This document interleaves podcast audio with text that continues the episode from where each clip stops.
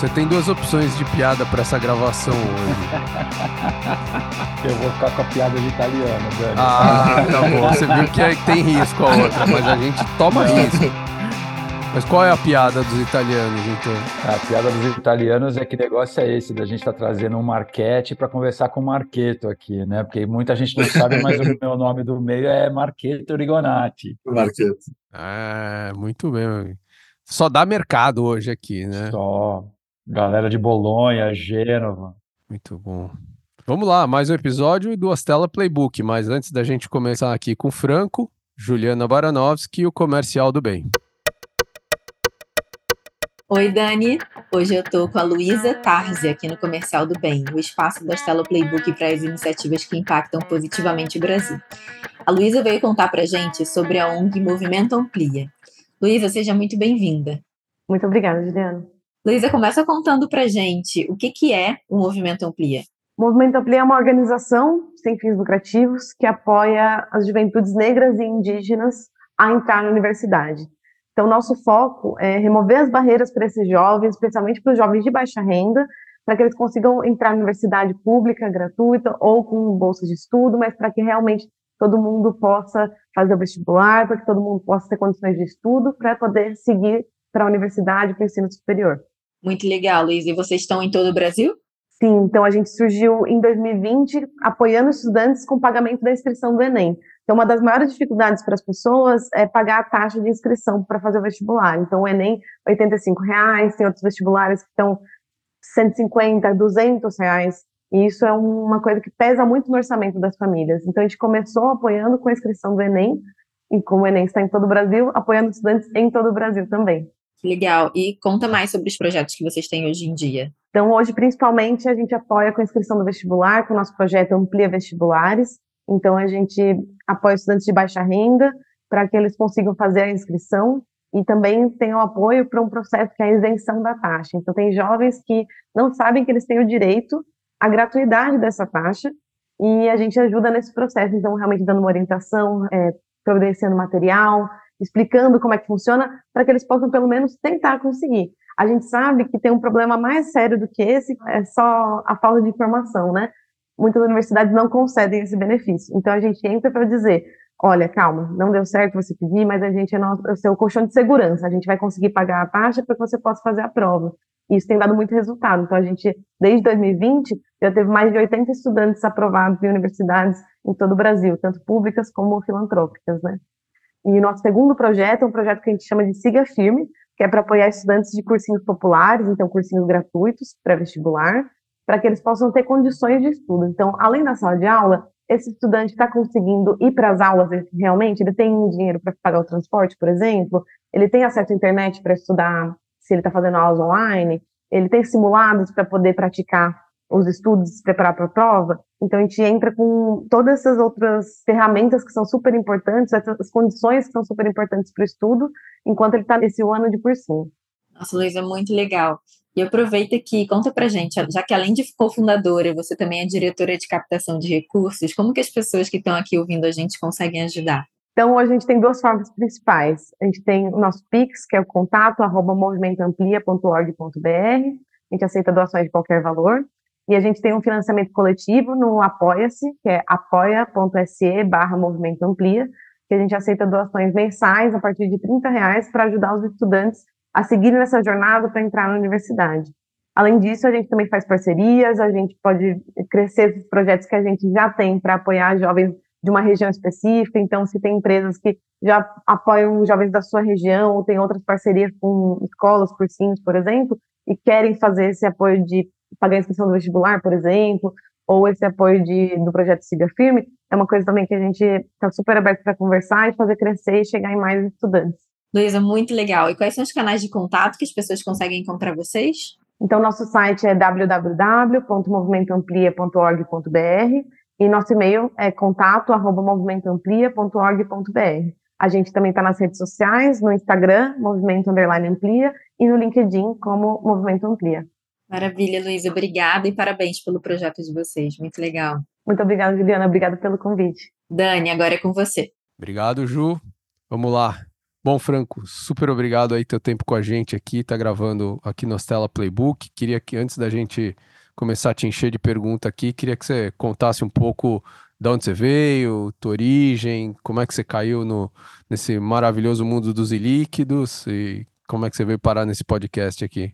Legal. Primeiro, obrigado aí, Daniel. Obrigado, Edson, pelo convite. Acho que foi uma honra estar aqui nesse podcast super conhecido aqui desse, do, do mercado. E quem é o Franco, né? Eu acho que, contando por uma história, assim, eu sou hoje né, sócio fundador e, e CIO da Pipo Capital, tá? É, eu sou engenheiro civil de formação, trabalho há 15 anos no mercado financeiro. É, sou casado com a Érica, uma médica, otorrino, e pai do Henrique. Eu trabalhei por mais de 10 anos em bancos de investimento, né? Eu trabalhei na Morgan Stanley, depois fui a Merrill Lynch, trabalhei tesouraria, corretora. E aí, depois de muito tempo em banco, eu virei chefe de investimento de um multifamily office aqui de São Paulo tá? sofisticado. E aí, em começo de 21, eu resolvi empreender e montar minha própria gestora de investimento alternativos, que é a Pipo Capital. E desde então, ali, é 100% focado aqui nesse mundo de venture capital, que a gente vou falar mais para frente. E basicamente hoje a Pipo é uma, é uma, eu brinco, é uma resolvedora de alocação de alternativos, de focado em venture capital. Tá? Então, basicamente, essa é a minha história. Ô, Franco, explica para a gente, assim, para quem não conhece o mundo né, de, de asset management, o que, que é líquidos e o que, que faz um fundo de fundo. Então, eu gosto de citar assim, é, o fundo de fundo você tem estratégia de alocação em gestores, não só né, de alternativos, né, de líquidos que a gente vai comentar, mas de estratégia líquida. Então, por exemplo, vai um fundo de ação, né, um fundo multimercado. Em geral, são fundos que têm regra de resgate, então vai, sei lá, de 10 dias úteis, 30 dias, 60 dias. A gente brinca que esses fundos, eles são fundos líquidos, né? Em que você pode, você pode apertar um botão amanhã na sua plataforma de investimento e conseguir sacar os recursos. Investimentos ilíquidos, quando você investiu capital, é, grande parte das vezes você não consegue tirar esse capital a menos que você venda para um terceiro. Né? Então, obviamente que depois a gente vai falar aqui um pouquinho, tem toda a dinâmica de investir capital, desinvestir capital, mas basicamente a diferença é essa. E o que é um fundo de fundos? Basicamente, é, existem diversos agentes no mercado. No mercado de venture capital, por exemplo, tem gestores como a Stella, né, que pô, faz com bastante consistência né, investimento direto em companhias.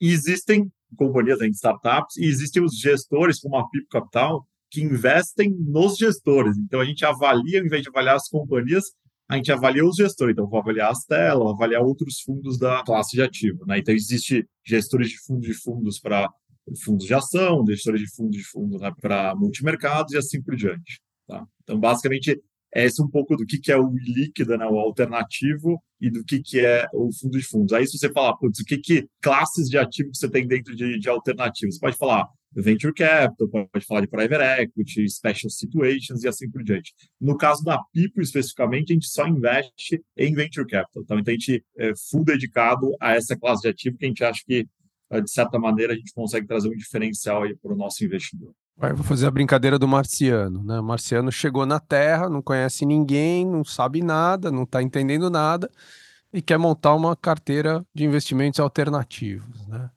Que conselho você dá para o marciano, né? O que, que são os primeiros passos para o marciano começar a montar essa carteira e conseguir vislumbrar retorno aí no período X? A primeira coisa que eu gosto de brincar, até brinco com o Edson algumas vezes assim, cara, eu acho que o, o primeiro de tudo, o investidor, estou falando investidor brasileiro médio, tá? Assim, eu, eu gosto de separar muito bem o que é investidor vai gringo global, tá? Não estou entrando no mérito de região aqui, mas se você comparar, por exemplo, o investidor brasileiro com o investidor americano, é uma cabeça, uma maturidade completamente diferente. Mas, primeiro de tudo, ele precisa parar de bancar o aventureiro. Né? Acho que é uma coisa muito importante. Assim. É, se você olhar sempre, as pessoas têm sempre. Isso não vale não só para venture capital, mas vale para bolsa, etc. Os investidores em geral, ainda mais falando de Brasil, que tem uma parte de conhecimento né, e estudo é, pequeno sobre investimentos, eles sempre procuram achar o bilhete de loteria. Né? Então isso é muito perigoso, muito perigoso. Então eu até gosto de dar um exemplo que acho que não sei se você comentou em algum podcast aqui, enfim, mas eu já ouvi algumas vezes que é que é o exemplo das Anitas, né, que ele gosta de citar, etc. Que assim, a probabilidade de você encontrar um novo Nubank, investir no estágio bem inicial, uma OMI, etc. Cara, é muito improvável, é muito improvável, por vários motivos, né? Acho que daí eu cito alguns, né? Acho que antes de citar o que é uma carteira ideal, né? Primeiro que, assim, os investidores sem experiência, como eu falei, né, eles buscam o que, que eles têm de acesso? Não só o primo, o amigo, né, que vai montar uma startup e eventualmente chama eles para investir. Eu brinco que, assim, cara, alguns bons anos atrás eu também caí nessa pegadinha e brinco que caí mais de uma vez, né? Então, que é um erro. Friends, family and fools, né? Exato. Às vezes os três ao mesmo tempo, né? Exatamente. Então, assim, e o segundo, que eu acho também é, é óbvio tem suas exceções, mas é muito perigoso, assim, nos últimos anos foi um investimento nessas plataformas de investimento coletivo que, assim, putz, acaba que, em geral, né, não são os melhores ativos. Né? A gente brinca que o Venture Capital, quem está nessa indústria, o Venture Capital é a classe de ativo, primeiro, né, com a maior dispersão de retorno, onde os melhores investimentos tendem a ter os melhores retornos e os piores investimentos tendem a perder mais. Né? Então, eu brinco que, pô, você vai montar uma startup. Pô, se você for um cara estudioso que foi atrás você deveria querer o dinheiro da Stella, da Casec, dos principais gestores. Por quê? Não só é uma validação da tese do empreendedor, etc., mas também, pô, vocês vão conseguir trazer as melhores conexões, vão poder agregar mais com ideias, etc. Então, assim, eu brinco que a primeira coisa é pare de bancar aventureiro. A segunda coisa é procure um profissional de investimento experiente, porque também esse é um negócio que não é tão trivial, né? Então, a partir disso, é, se você olhar os, os, estudos lá fora, não vou entrar muito nesse mérito aqui, se a gente vai gastar horas falando disso, né? Acho que a gente olha muito nas alocações de endowments lá de fora, né? Acho que é uma coisa que é ele não foi de uma vez investindo nessas classes de alternativos de venture capital ao longo do tempo, né? Os grandes endowments foram aumentando essa alocação, uma coisa constante. E eu acho que é isso que a gente prega para os nossos investidores, seja eles os mais sofisticados, os family offices, tá no mais diverso estágio. Eu vi que o family office mais sofisticado aqui na região tem os seus próximos de 20, 20 e poucos por cento. O menos sofisticado ainda está beirando 10 ou até abaixo disso. Só que se você pega a grande massa né, de investidores, assim, ele ou não tem nenhuma alocação na carteira de alternativos ou tem muito pouco, né? Então, eu brinco, separe 10%, mais 5 ou 10% em 5 anos para você investir nisso. E aí, dentro de alternativos, você tem Venture Capital, você tem Private Equity, Special Seeds, etc. E aí tem uma grande pergunta, né? Assim, você vai investir direto em startups? Como falei antes, não recomendo, né? Acho que poderia eventualmente, mas assim, eu acho que é muito, não é saudável, por tudo que eu citei. Então, você tem que procurar na minha visão, tem duas formas de procurar. Ou você procura um fundo de fundos ou um fundo, né? Então, no caso, né, como comentei, a Pipo é um fundo de fundos. A Stella é um fundo. Então, assim, poxa, a Pipo, no final, o que, é que ela vai te trazer como fundo de fundos? Incerto, entre aspas, tá? Aqui, porque é um termo meio é, que as pessoas gostam de distorcer. Um certo downside protection, mas um retorno potencial, quando bem gerido, menor, né? E versus uma Stella que, sim, pô, dada toda a seriedade, se tem como profissional, a experiência, etc., provavelmente vai te trazer um retorno potencial maior. Né? Obviamente que o, o risco de diversificação é um pouco maior. Então, brinco que é, se eu tivesse um portfólio, eu mesclaria entre um fundo de fundos e fundos consistente como o de vocês para começar a investir. Tá? E Franco, só complementando, acho que você passou rapidamente, mas e a coisa do vintage, né? Você recomenda a família, o investidor está preparado para alocar durante quantos vintages antes de começarem a ver liquidez da própria classe de ativos? Claro. Essa é uma coisa que eu não expliquei bem. Então, eu falei dos 10%, né? Faz cinco anos. Então, assim, todo ano ele deve colocar um pouquinho, 1, 2% todo ano. Então, coloca na. Então, por exemplo, a gente, no caso do nosso Fund of Funds, a gente busca diversificação, né? Maturidade, geografia, estágio, estratégia. E aí você pega, então, 2% e investe. Então, normalmente esses fundos, como o caso da Stella, né, são 10 a 12 anos de investimento. Então, você tem alguns exemplos, tem alguma dispersão sobre isso, mas assim, a partir do sexto, sétimo ano, você deveria começar a ver alguma liquidez desses ativos. Então, assim, eu brinco primeiro coloque o pé para você entender não só o que é o ativo, mas o que é a marcação desse ativo. Hoje em dia, na Pipo, eu brinco que eu gasto mais tempo explicando a curva J do que falando dos investimentos, porque a gente realmente, como vocês também, querem poder trazer conhecimento para o investidor, né? Porque pode parecer para a gente fácil que é uma curva J, mas para quem não está no dia a dia, que só investe em fundos líquidos, é complexo demais, né? Imaginar que você tem que colocar um dinheiro no fundo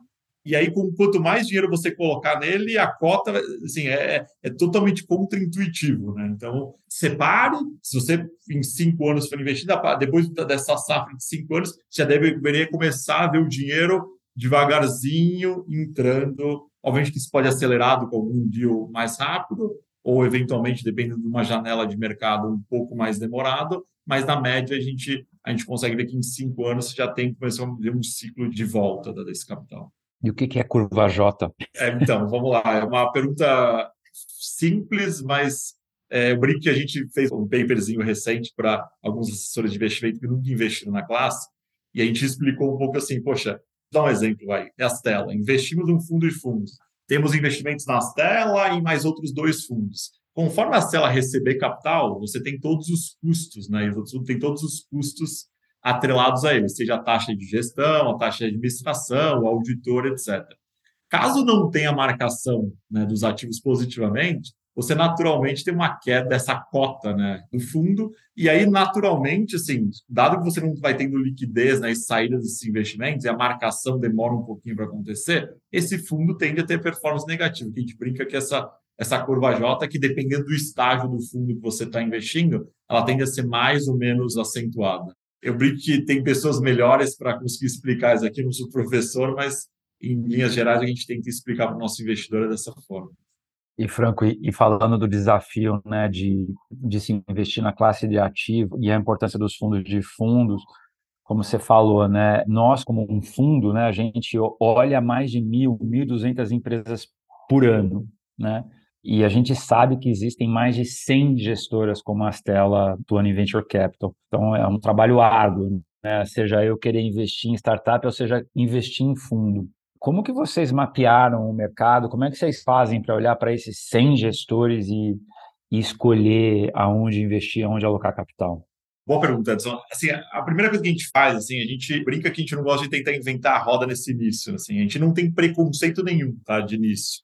O que é bem doloroso para a gente, porque assim, putz, às vezes você vai entrar num call para falar com um gestor, você sabe que não vai ser legal, mas assim, de certa maneira, você não pode ter o preconceito de, tipo, não falar com ele. Então, na nossa análise, a gente brinca que tem mais de 200 gestores, para não falar 300 na América Latina. Então, é mais do que a gente imagina. Isso pode classificar gestor, pode ser eventualmente algum clube, algum, duas, três pessoas que se juntaram e não tem nenhuma institucionalidade, mas o nosso mapeamento, a gente faz muito mapeamento com essas grandes bases, Crunchbase, PitchBook, etc., e os nossos relacionamentos que a gente tem na indústria, tá? Então, não só, obviamente, gestores que já têm uma placa, um histórico, mas também eh, gestores recém-formados que estão em formação. Então, a partir disso, a gente faz esse mapeamento dos fundos. Eu brinco que a gente tem um funil, né? Então, temos um funil ali.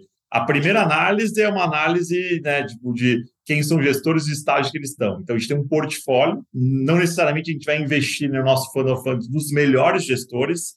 Por quê? Porque a gente gosta de separar a alocação em, né, em early stage e late stage, né? então gestores que investem em companhias menos maduras e companhias mais maduras, e gestores emergentes e gestores estabelecidos. Tá? Então, essa classificação do que é estabelecido e emergente Lá fora é um negócio que já é muito mais pacificado. Aqui no Brasil, dada a maturidade da indústria, é o brinco que a gente faz uma análise mais tupiniquim. Tem, envolve quantidade de fundos que foram levantados pela gestora, histórico de alocação dos sócios envolvidos, puta, devolução de capital, assim por diante, tá? Investidores institucionais ou não.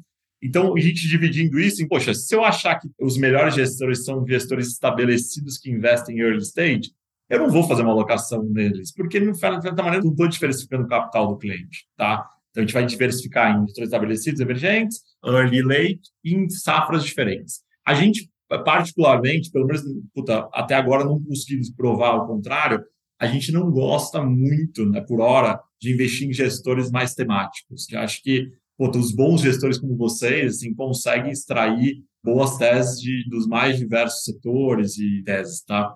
E aí, a partir disso, a gente olha esses gestores e mapeia. A gente, normalmente, a gente faz um filtro do que, que aquele gestor... Se é um clube de investimento, eu não vou nem falar com esse cara, porque, de certa maneira, assim, poxa, a parte do pressuposto que ali não tem nenhum grau de governança. Descendo a régua, a gente faz um primeiro approach com todos os fundos. Entendemos, pedimos deck, pedimos um, minimamente uma apresentação institucional para eles, um bate-papo de uma hora, e a gente faz o segundo filtro. E aí tem diversas análises que a gente faz nesse filtro. A gente não gosta de abrir detalhes aqui que a gente fez.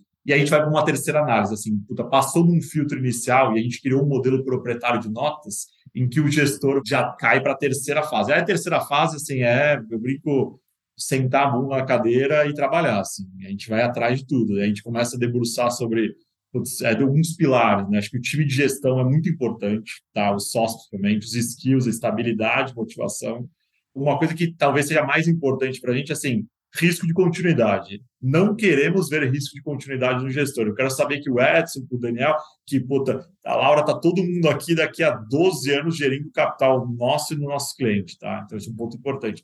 Para isso, a gente olha, obviamente, tipo, são dedicados, projetos de vida, etc. Enfim. Aí olhamos a estratégia de investimento. Eles têm um fundo que se propõe a fazer uma estratégia XPTO. Dá para olhar para o gestor estabelecido, dá para olhar para o histórico? Dá, legal. Então, putz, ele tem aderência a isso ou não? É um gestor novo, já fez isso, tem experiência com gestão, enfim, consegue avaliar isso.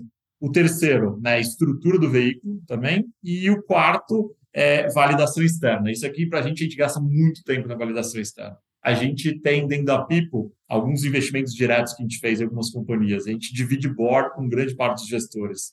A gente consegue não ter validação interna dos próprios empreendedores de fora que a gente não conhece, mas a gente consegue ver na prática como trabalham os grandes fundos. Né? E aí, quando você divide o trabalho com esses gestores, você vê efetivamente quanto cada um agrega vis-à-vis o que ele promete. E é chocante a diferença, chocante. É assim, de, de proposta versus entrega. É, enfim, tem vários outros, a gente tem mais de 40 parâmetros, a gente tirou um modelo proprietário de análise, mas acho que linhas gerais é isso. A gente olha todos esses pontos aqui.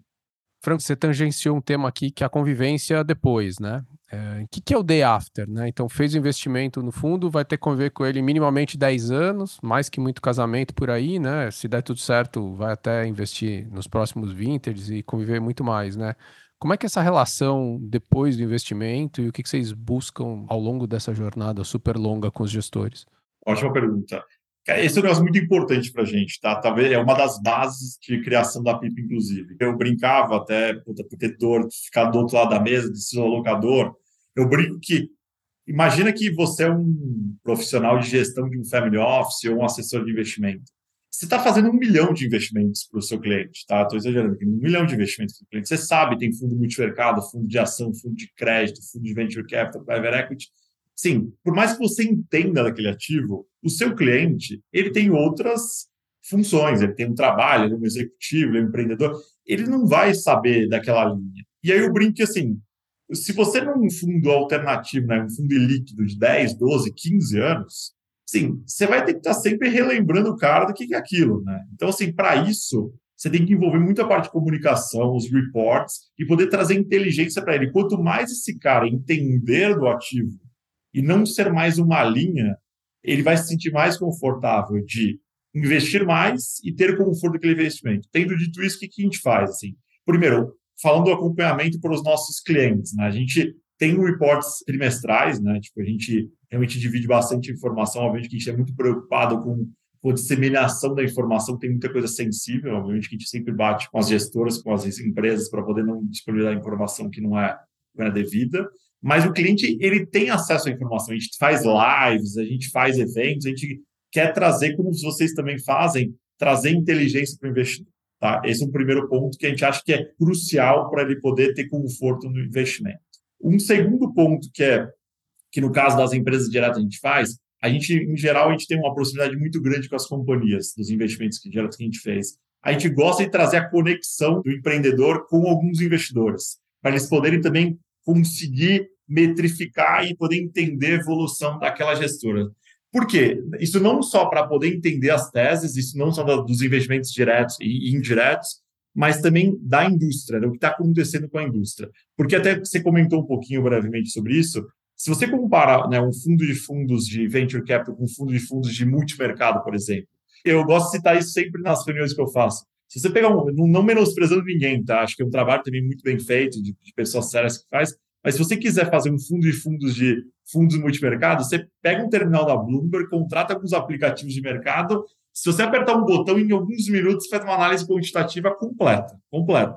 Aí você pode entrar no formulário de referência da gestora, CVM, você vai provavelmente ter acesso a grande parte das informações que você precisa. No caso do Venture Capital, eu brinco que é um mercado de balcão total, né? As informações são muito confidenciais, não são empresas listadas, tem muita informação é, super sensível. Então, sempre quando você for falar com o gestor, né, pelo menos no início, você tem que assinar um NDA, você tem que acessar informação, você tem que solicitar algumas informações. Então, assim, não só a entrada do investimento, mas o acompanhamento é acompanhar simplesmente a evolução daquele gestor, como gestora, como sociedade, como investidor, né? Então, assim, pô, os investimentos estão sendo feitos, estão sendo coerentes, ele está tratando bem o meu capital, está sendo a, aderente ao que ele me prometeu, tem um risco de continuidade, porque o, só, sei lá, o Edson está brigando. Cara, assim, a gente não quer ver isso. E, de novo, não é um investimento que eu aperto um botão amanhã e o meu dinheiro cai na conta daqui a 30 dias. Eu vou ver esse capital lá na frente. Né? Então, acho que para a gente o acompanhamento é mais importante do que a entrada. Super interessante. E, Franco, conta para a gente assim, o que, que vocês estão vendo de mercado, quais são as perspectivas, o que, que você está esperando para a safra 2023-2024? Tá. Sim, primeiro, acho que todo mundo que a gente fala, a gente fala com gente animado, né? Acho que, puta, primeiro assim, eu venho de mercado tradicional, fiquei, pô, 11 anos de tesouraria, olhando mercado maduro, etc., líquido, tela, Bloomberg, etc. Eu brinco que quando eu resolvi focar 100% aqui, eu tive alguns choques ao longo do tempo, né? Porque eu vi em 2021, principalmente, um oba-oba muito grande, de, principalmente assim, empreendedores aventureiros, né? Acho que sem track record, levantando muito dinheiro em tese algumas vezes furadas, né? E eu brinco até, poxa, até mais uma vez puxando a sardinha para o lado das telas, assim, vocês foram um dos pouquíssimos gestores que conseguiram olhar e falar, realmente tem uma consistência do mercado, valuation, puta tese, enfim. Quando a gente viu a abundância, a diminuição da abundância de funding no mercado, a gente tem visto não só uma disciplina maior das empresas, né? Então, puta, poder chegar num break-even mais rápido, não gastar caixa com qualquer coisa, né? Acho que com juros a zero é muito mais fácil, né? Você simplesmente tem fundo infinito a um custo uh, baixo, você simplesmente saindo gastando. Então, acho que agora a gente tem uma, uma disciplina de capital mais bem mais coerente do que deveria ser, tá? É, aí eu acho que vocês podem até falar melhor do que eu. eu olho, a gente olha muito empresas até um estágio mais avançado, mas em geral o que eu tenho ouvido é, pelo menos empreendedores em menor quantidade, claro, na média com muito mais qualidade do que a gente viu na média dos últimos anos, tá? E aí o principal para mim que assim, poxa, obviamente que o preço por si só não vale nada, obviamente com uma tese boa, mas a gente está vendo um ponto de putas, quando você entra num preço a um e não a dois, o seu retorno potencial da tese é muito maior, né? Então, assim, a gente tem visto os preços bem mais coerentes que a gente acha que é para poder fazer investimento não nos mais diversos estágios, tá? É, não só no early, mas no estágio mais de growth. E isso não só em deals primários, né? Mas principalmente em secundário. A gente tem visto muita oportunidade secundária, muita, seja de cota de fundo, de participação em empresa, mas, assim, eu brinco que esse é um mercado que ainda é muito inexplorado no Brasil e é muito difícil, né? Porque é um mercado que, se o VC acaba sendo um pouco de balcão, né, de acesso, o secundário é mais ainda, né? Porque tem uma questão de acesso à informação, etc. Mas, resumo, a gente está muito animado. A gente está vendo excelentes empresas a ótimos preços, nos mais variados estágios, e os gestores, né, com vocês, muito animado com o que tem por vir aí nos próximos anos, tá? E eu, só para complementar, acho que é um ponto importante, tá? Acho que muita gente né, investiu capital nessa safra 20, 21.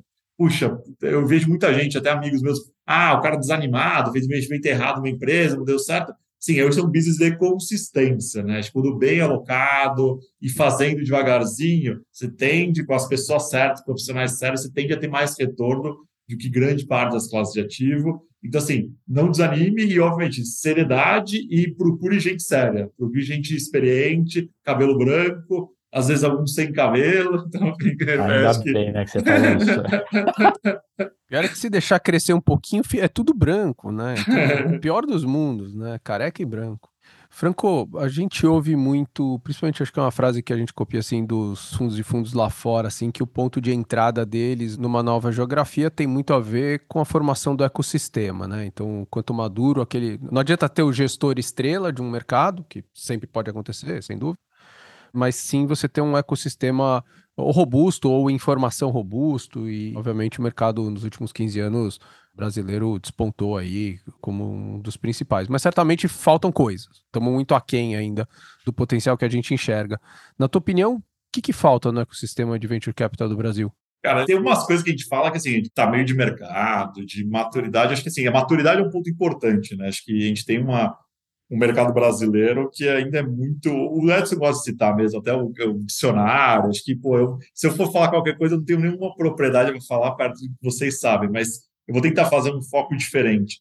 Para mim, eu, eu, gosto de ser duro nisso e até com os próprios fundos. Só fazer um parênteses aqui. Toda vez que a gente faz investimento num gestor, seja ele estabelecido, seja ele emergente, a gente gosta de trazer transparência do que a gente viu que é bom e que é ruim. Isso vale para as startups também. Às vezes o cara pode, puta, nos xinga de tudo quanto é nome. Já teve alguns exemplos de startups, provavelmente. Mas assim, eu prefiro ser transparente do que é, não falar a verdade. Então, para mim, falta no mercado transparência, seriedade com o investidor. E eu acho que isso passa muito pela institucionalidade. E se você entrar, olhar para trás, você vê que muitas gestoras vieram de assim, putz, tá, tô com um amigo aqui, vou montar um clube, vou investir uma, duas, três empresas. Ele não evolui para uma gestora, né? A gente gosta de ver essa evolução de gestora, evolução de sociedade. Pô, eu brinco que assim, eu trago para o time aqui uma cabeça muito de mercado financeiro tradicional. Eu sei que o venture cap tem uma questão um pouco diferente, acho que é global isso, mas assim, pô, você precisa ter seriedade. Isso que a gente está tratando com o dinheiro do investidor, tá? É, por a gente olha investidor, é um fundo, a gente gosta de ver essa seriedade. Né? Então, tem pouquíssimos caras nesses 200, 300 fundos que tem, tem essa seriedade, essa transparência, essa maturidade. Isso para a gente é muito importante. Eu não vou entrar no mercado, etc. Acho que o, nosso o, o, ouvinte que deve ter ouvido algumas vezes, eu prefiro que o, eu já ouvi do Edson, mas que o Edson fale do que eu fale. Mas, assim, para mim, isso é um ponto que, adicionado ao mercado, etc., que é o que faz na minha visão, é um mercado pouco maduro, né, o ecossistema. E se eu, eu brinco eu gosto de olhar se eu fosse um gringo e estivesse olhando aqui no Brasil, de um mercado que tem todos os seus problemas né, de enfim, reputacionais, que eu não, não vou entrar nesse mérito, de poder olhar para uma gestora e falar, cara, isso aqui não tem nem menor institucionalidade para poder investir capital. A gente tem esse problema. Cara, o que vocês, por exemplo, se ela tem aqui, é tipo um negócio que, assim, dá para contar mãos aqui o que existe no mercado de em questão de seriedade e transparência. E como que a galera pode investir na Pipo?